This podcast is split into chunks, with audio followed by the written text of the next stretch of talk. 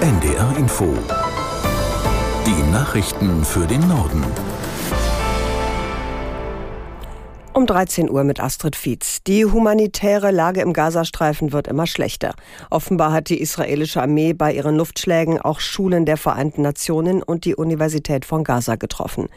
Zur Lage vor Ort Felix Tenbaum aus der NDR Nachrichtenredaktion. Die UN-Schulen in Gaza galten eigentlich als halbwegs sichere Zuflucht für die Menschen dort. Bunker gibt es im Gazastreifen nämlich nicht. Die Versorgung mit Wasser, Strom und Lebensmitteln ist prekär. Der Diesel, mit dem Notstromaggregate betrieben werden, soll nur noch für rund zwölf Stunden reichen. Währenddessen beschießen die Hamas-Terroristen Israel weiter massiv mit Raketen. Zuletzt gab es Einschläge in der Stadt Sderot in der Nähe des Gazastreifens. Auf beiden Seiten steigt die Zahl der Toten weiter. Sowohl in Israel als auch in Gaza sollen es inzwischen mehr als 1000 sein. Wegen der Lage in Israel lässt die Bundesregierung deutsche Staatsbürger ausfliegen. Für morgen und übermorgen sind jeweils vier Sonderflüge der Lufthansa geplant. Aus Frankfurt, Enjoy-Reporter Roman Warschauer. Auf der Internetseite des Auswärtigen Amts heißt es, Deutsche, die sich auf der Krisenvorsorgeliste Elefant eingetragen haben, würden noch am Vormittag darüber informiert, wie sie Plätze für die Evakuierungsflüge buchen könnten.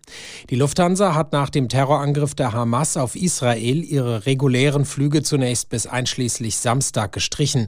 Auch die Lufthansa-Töchter Swiss und Brussels Airlines werden Schweizer und belgische Staatsbürger in ihre jeweiligen Heimatländer zurückbringen.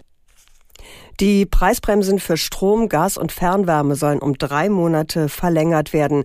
Das hat das Bundeskabinett beschlossen. Demnach bleiben die Preise bis zum 31. März für einen Grundverbrauch gedeckelt. Der Staat zahlt die Differenz. Die Vergleichsportale Verivox und Check24 führen an, dass die Neukundentarife für Strom und Gas außerhalb der Grundversorgung längst wieder unterhalb dieser Werte liegen. Sie forderten deshalb ein planmäßiges Auslaufen der Maßnahme, da die Deckelung Kunden vom Wechseln abhalte.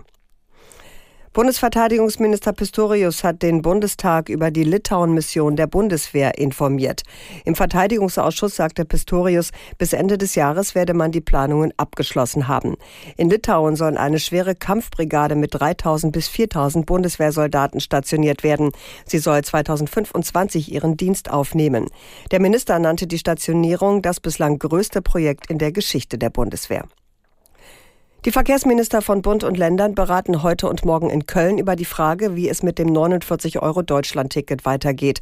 Es wird schon lange darüber gestritten, wie das Ticket in Zukunft finanziert werden soll. Mehr dazu von Uli Spinrath. Dieses Jahr teilen sich Bund und Länder ja die Kosten. Wissing hat aber schon gesagt, dass er ab 2024 weniger Geld beisteuern will, weil der Regionalverkehr, für den das Deutschlandticket ja vor allem genutzt wird, Ländersache sei. Die Bundesländer wiederum sagen, dass sie die zusätzlichen Kosten nicht alleine stemmen könnten. Bleibt es beim Streit, bliebe dann nur noch die Ministerpräsidentenkonferenz Anfang November, wo dann die Länderchefs mit dem Kanzler verhandeln müssten. Das wäre aber schon zu spät für die Planung der Verkehrsverbünde, heißt es aus dem Verkehrsministerium NRW. Die Inflation in Deutschland ist im September auf den niedrigsten Stand seit 18 Monaten gesunken. Nach Angaben des Statistischen Bundesamtes lagen die Verbraucherpreise um 4,5 Prozent über dem Vorjahresmonat. Im August war noch ein Preisanstieg um 6,1 Prozent innerhalb eines Jahres verzeichnet worden.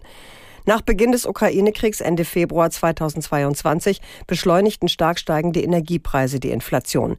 Derzeit belasten vor allem die Nahrungsmittelpreise die Verbraucher. Nach einem Groß Brand bleibt der Betrieb am Londoner Flughafen Luton bis zum Nachmittag eingestellt. Bis 16 Uhr deutscher Zeit wurden alle Flüge abgesagt. Das Feuer war gestern Abend in einem Parkhaus des Flughafens ausgebrochen. Die Feuerwehr brauchte Stunden, um die Flammen zu löschen. Das Parkhaus stürzte teilweise ein. Vier Feuerwehrleute und ein Flughafenmitarbeiter kamen mit Rauchvergiftung ins Krankenhaus. Das waren die Nachrichten.